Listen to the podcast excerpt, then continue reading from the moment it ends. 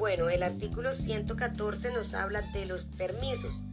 ¿De los permisos para qué? Estos permisos son aquellos que debemos eh, tramitar ante la autoridad de tránsito para poder eh, colocar señalización sobre las vías.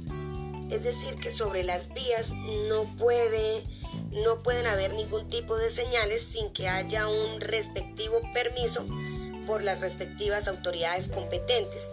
Estas autoridades tendrán en cuenta eh, las disposiciones sobre contaminación visual para otorgar dichos permisos. Serán las autoridades de tránsito las que podrán ordenar el retiro de varias avisos, pasacalles eh, o cualquier otro elemento que esté en vía pública y que esté obstaculizando la visibilidad de las señales de tránsito.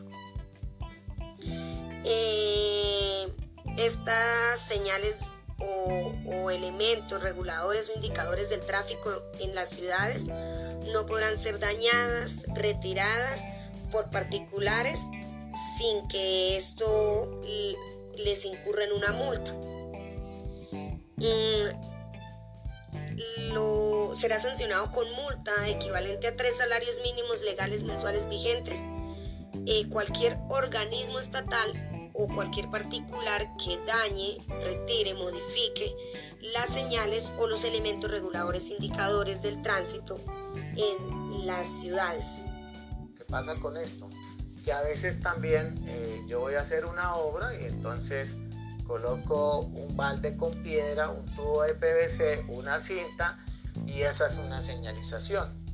O coloco un, trapo rojo y ya esa es la señalización. No, eh, hay que el organismo competente, en el caso de, las, de los municipios, de las ciudades, las, las secretarías de tránsito, las direcciones de tránsito, tienen que expedir el acto respectivo frente a esas señalizaciones que se van a colocar.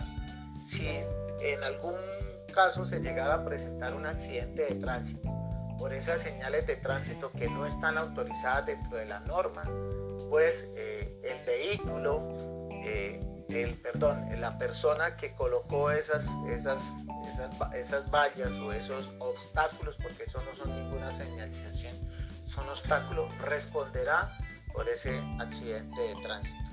Entonces existe un manual existe un manual de señalización vial, que son los dispositivos uniformes para la regulación de tránsito en las calles, carreteras y ciclorrutas de Colombia. Entonces, eso está debidamente eh, con medidas, los colores que son, en qué parte se colocan esa señalización, para que ustedes lo tengan en cuenta. Eh, me gusta esta parte que dice que las señales y otros elementos reguladores o indicadores de tráfico en las ciudades no podrán ser dañados, retirados o modificados por los particulares, como lo hemos visto en estos días que han vandalizado tema de, los semáforos, el tema de las señalizaciones, que da como resultado pues eh, de pronto el aumento en, accidentes de tránsito por no estar esas vías demarcadas.